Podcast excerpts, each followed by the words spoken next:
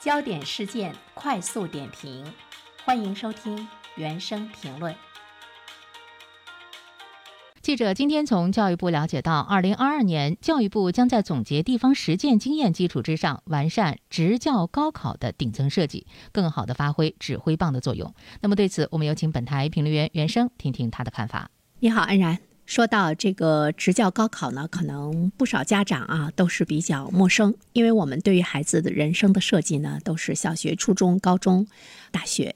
那么职教高考呢，它跟我们传统的这个高考呢有很大的不同哈，它呢可以说是一个双轨制。但是呢，我们都知道，如果你是呃职业学校毕业的啊，无论呢给你的是一个职业专科学校，还是呢呃未来来说会是一个职业的本科学校，这些学校毕业的孩子，他总觉得呢是低人一等，因为有职业这两个字，他跟我们传统的这个大学，我本科毕业之后拿到的毕业证以及在社会上的待遇呢，又有很多的这个不同，所以说呢。呃，更多的家长会让自己的孩子呢走正常的这个高考的道路，那就是千军万马过独木桥，都去过那个独木桥。所以我们也看到了很多高校的这个招生，呃，完全呢从自己的这个利益的角度上来讲，不断的扩招。但是孩子们呢，大学四年最后真的没有学到什么东西，或者是说对于一些孩子来说，他可能对于去接受大学的教育本身呢不是很感兴趣，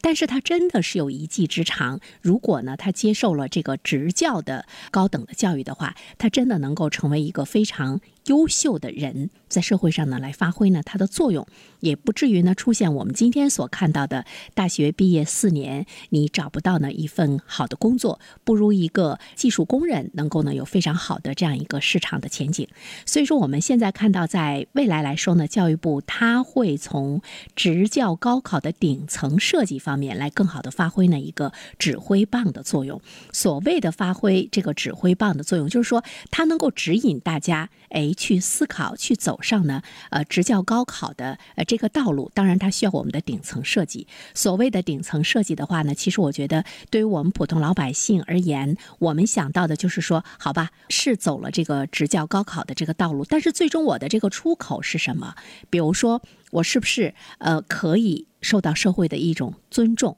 会受到呢社会的一种呢这个优待，我的生活呢不是在一种歧视的社会的氛围和文化之下呢去生存，这些呢都是我们家长考虑到的这个出口，所以说呢它是呢需要呢一个顶层的设计。那现在呢我们看到呢它是要加强考试制度和标准建设，优化文化素质，加上一个职业技能结构的比例和组织的方式。一方面呢，它是对中考分流的压力和教育的焦虑呢，会得到呢这个缓解。说到教育的焦虑的话呢，其实呃，我们每一个家长目前呢都有教育的焦虑，不管呢你的孩子是在小学、初中、高中还是呢大学，为什么我们会有焦虑？就是我们担心他不能够考上一所好的大学，我们担心他不能够呢考上研究生。其实我们最终担心的是他走向社会之后，他。没有呢，非常好的一个职业，或者是呢，他不能够呢，在社会上有更多的选择力。这个呢，是教育的焦虑，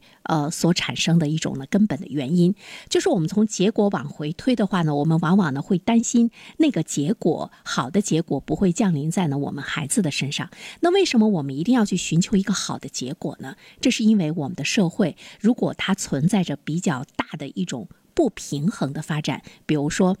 贫富差距啊，比如说职业之间的巨大的差距，比如说人们对于不同的工作的态度的差距，我们都可以呢把它看作是一种不平衡。这样的差距和不平衡在社会中广泛存在的话，它就会倒逼着我们对于教育的焦虑感呢就会越来越强。所以说呢，对于一个社会来讲，如何从顶层的这个设计上来缓解我们的教育的。焦虑能够让家长和孩子们去选择职教的高考，真的呢是需要在职业的待遇。包括在社会文化氛围等这些方面呢，都呢是需要有很大的改变。因为在中国来讲，它是一个学历至上的国家，人们定式的思维总是将普通高等教育看的是十分重要的，而呢职业的高等教育呢看的不是那么重要。因为我们会看到呢，它有天花板，它不会像呢普通的高等教育，我本科、研究生，我还可以博士，我还可以不断的上升。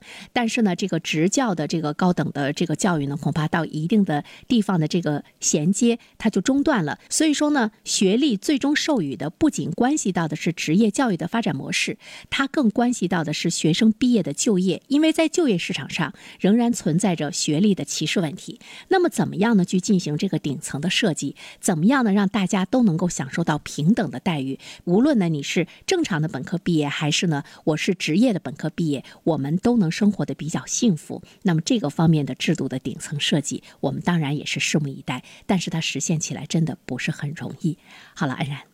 好，感谢原生。